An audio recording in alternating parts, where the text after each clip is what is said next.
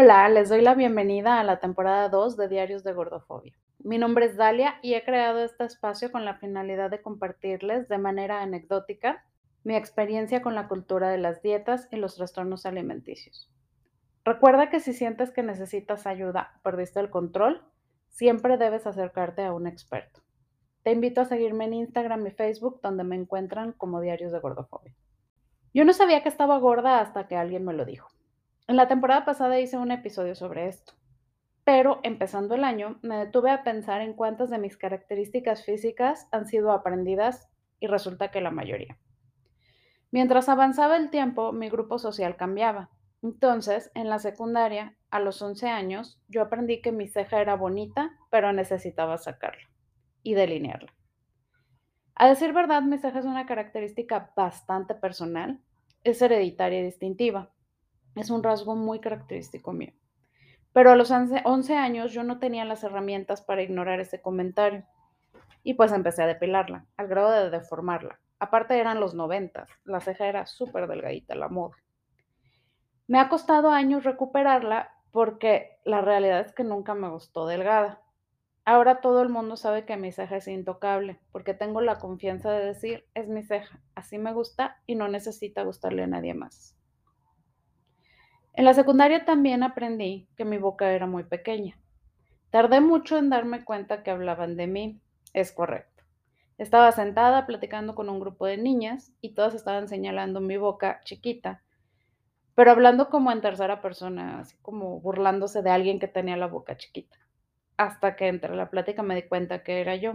Ese día llegué directo al espejo para ver el tamaño de mi boca y me di cuenta que el tamaño de mi boca era el tamaño de mi nariz y durante mucho tiempo pensé que mi nariz tenía algo mal y les voy a decir algo, mi nariz es muy bonita, pero pues yo pensaba que era demasiado ancha o que hacía ver mi boca muy chiquita.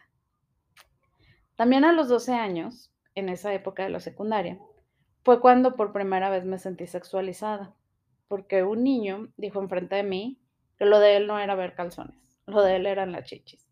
Yo tengo pechos grandes, entonces me sentía bien incómoda. Yo creo que pasé el resto de la secundaria con sudaderas y suéteres tapándome porque me sentía muy, muy observada. Y así, conforme pasaba el tiempo, iba yo armando una visión de mí misma, porque como ya les había dicho, siempre fui una niña muy introvertida. Yo puedo pasar mucho tiempo callada con mis pensamientos, siempre lo he hecho. Entonces descubrí que yo me veía de una forma, pero la gente me percibía de otra. Yo les había hablado sobre esto. Llegó un punto en el que yo llegaba a un lugar y hacía un escaneo para saber cómo me verían los demás fuera de mi propia imagen, para no desilusionarme. Entonces, este, yo aprendí a caminar encorvada, con la mirada baja, sin ocupar espacio y sin llamar la atención para no enfrentar rechazos. Algo que no me dijeron, y esto me da risa ahorita, nunca me dijeron porque al parecer era como muy evidente, es que yo era chaparrita. Soy muy bajita. Eh, mido unos 56 centímetros. La verdad mido esto desde que tengo 12 años, pero no me di cuenta de esto hasta que un día de manera aleatoria, ya en la preparatoria, o sea, yo tenía como 16 años, me midieron con una amiga así de manera muy random. Eh, y a ella yo la veía bien chaparrita y resultó que ella era un poquito más alta que yo, como por un dedo, pero era más alta que yo. Y me tomó, ya eso quedó ahí, ¿no? Este, ese día yo aprendí que era chaparrita, pero me tomó darme cuenta de esto toda mi vida, este, que gran parte de ese lograma que yo formé de mí misma es en realidad un rompecabezas de toda la mierda que me dijeron los demás. Porque aunque yo sé que no soy alta, no me veo a mí misma así. Es como si esa configuración no se hubiera actualizado en el software de pensamiento. Entonces, eh, pues estoy tratando de hacer como esta introspección de qué me dijeron, qué no me dijeron, cómo me veo, realmente cómo soy. Mm, aunque sé que no importa tanto, ¿no? Porque soy lo que soy, es mi cuerpo, eh, hay características que no se pueden modificar, que no, ni siquiera corresponden, pero todo esto fue muy duro, ¿no? En algún punto de mi vida. Este anecdotario me ha ayudado a nombrar muchas cosas que han afectado mi percepción sobre mí misma y que eventualmente detonaron mi bulimia. No necesariamente a todos nos va a pasar, pero el caso es que a mí sí me pasó. y como tal mi experiencia es válida. Sin embargo, el que mi experiencia sea completamente válida no quiere decir que me haga experta. Quiero hacer mucho énfasis en esto. He estado estudiando mucho, siguiendo mucha gente que está en el activismo y pues eh, me he dado cuenta, quiero reconocer que me he metido en temas que desconozco y que apropié sin que fuera mi intención. Por eso me disculpo. Quiero agregar una nueva regla a mi contenido y en general a mi vida, que no voy a hablar de algo que no me atraviesa, de los temas que no me atraviesan, temas sistémicos, estructurales, temas complejos, pues no hablamos porque simplemente no tenemos ese contexto. Me fascina cómo funciona la mente humana. Para protegerme, yo bloqueo ciertos pensamientos y los oculto para que no tengan poder sobre mí. Es algo que me he dado cuenta, eh, la verdad, gracias a este podcast y gracias a mucho trabajo de, de introspección que estoy haciendo sobre mí. Y en la actualidad, con los movimientos sociales y el activismo, para mí creo que se han convertido ya en un club social, donde es más importante cumplir puntos y viñetas de comportamiento para poder ser considerados y formar parte de que nos... Y, y al final nos olvidamos de su verdadera intención. Esta anécdota pasó hace aproximadamente dos años y es bien fuerte cómo lo bloqueé una llamada feminista me dijo, yo te considero una persona inteligente, cuando no coincidimos en un punto del que estábamos hablando. Y así, sin tapujos, me llamó tonta por no pensar como ella. Me dio a entender que ella sí era feminista y que yo no. Y por alguna razón, no sé, me paralicé, no contesté nada, me otra vez, ¿no? Me paré a recibir la mierda que la gente trae en su cabeza y en su boca y olvidé por completo que me había dicho eso. No sé, hasta hace algunos días, de repente, o sea, yo estaba pensando en la nada y me llegó el recuerdo y fue así como, ay, sí me lo dijo, me lo dijo en mi cara, así, tal cual. Y, y fue como si me lo hubiera dicho por primera vez. O sea, esto me tomó casi dos años procesarlo. Me sentí súper impotente por haberla dejado de decirme eso. Pude haber entrado en un debate sobre feminismo, la sororidad y por qué su comentario no era para nada feminista. Pero era entrar en este, creo que es un nuevo juego de las redes sociales en el que la finalidad de los debates nada más es tener la razón. Yo puedo citar un montón de libros, un montón de personas, un montón de cosas, hacer un argumento bien padre y, ganar, porque como ganas teniendo la razón y callando a la otra persona. Esto a mí simplemente no me apetece.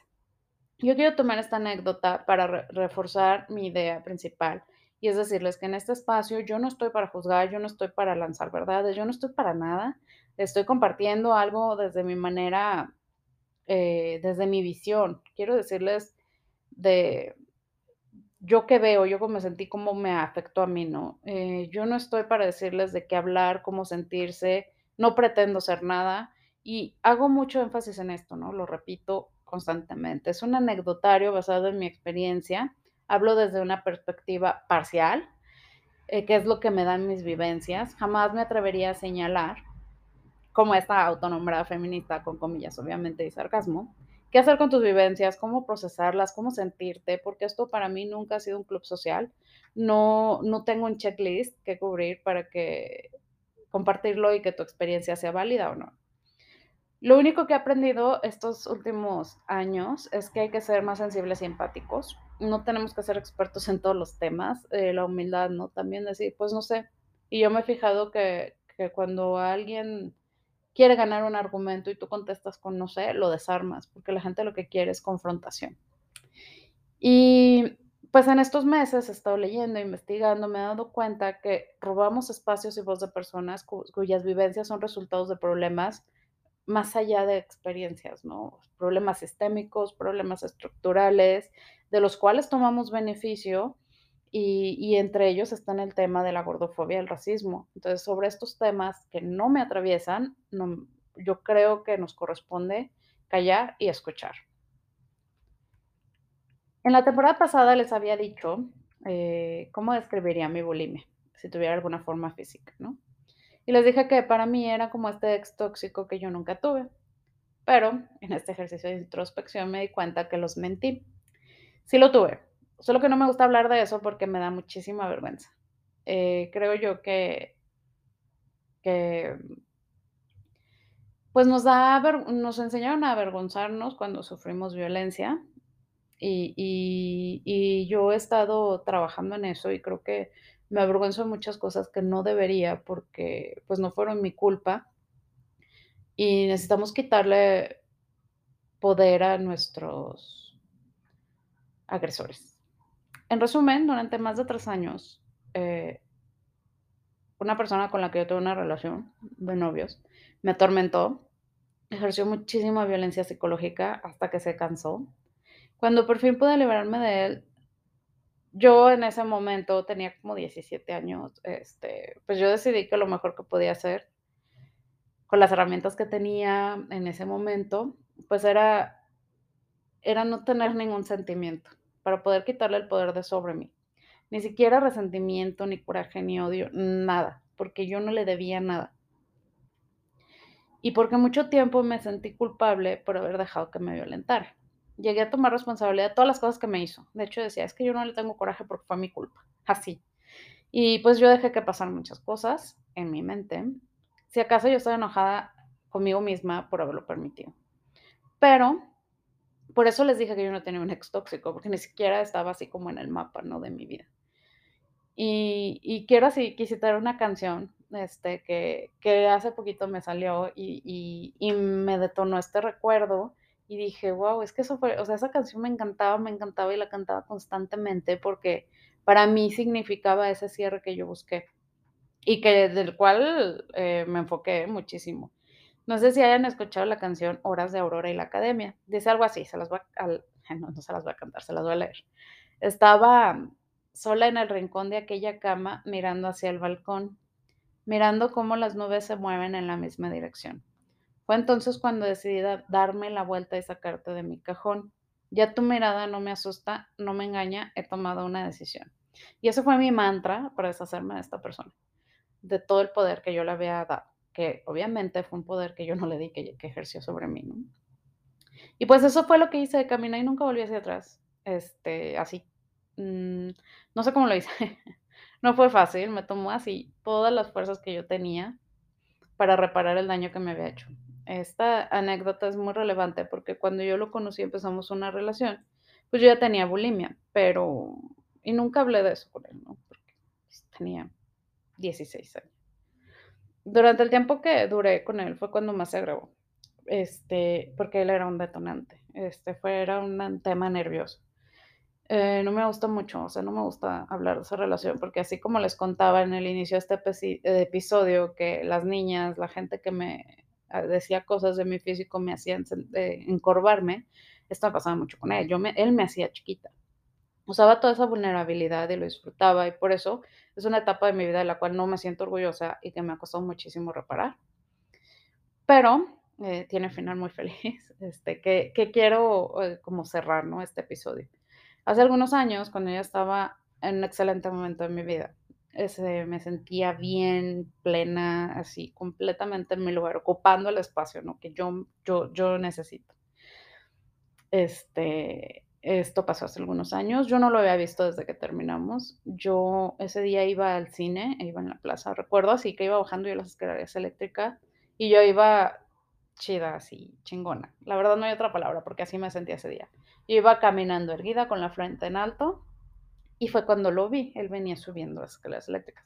Y la única razón por la cual me di cuenta que era él, fue porque noté que se puso nervioso y bajaba la mirada, entonces como que volteé.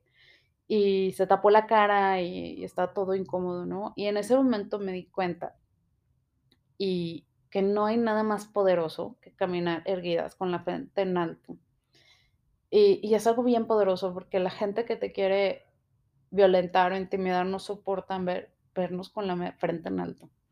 Entonces, es algo bien sencillo, que no nos cuesta nada, mm, físicamente, obviamente, yo sé que hay un hay una razón por la cual de repente nos hacemos chiquitas, pero enfrentar a tu agresor es es es como el primer paso, ¿no? Levantar la frente y caminar derechas.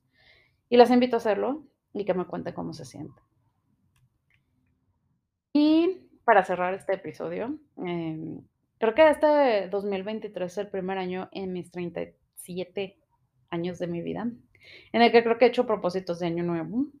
Hay una razón por la cual no los hago, es porque a mí me sirven de detonantes. Entonces, cuando yo hago un propósito, un calendario, un inicio de algo, eh, yo entro en un ciclo de compulsión, compulsión y frustración y me obsesiono y me enfoco, ¿no? Eh, más bien me desenfoco porque solamente quiero cumplir metas. Así que para mí no existen los lunes, los inicios de año ni los calendarios de ejercicio porque eh, no, recaigo. Entonces mis propósitos son como metas, como, ay, este año quiero hacer esto, fue lo que hice.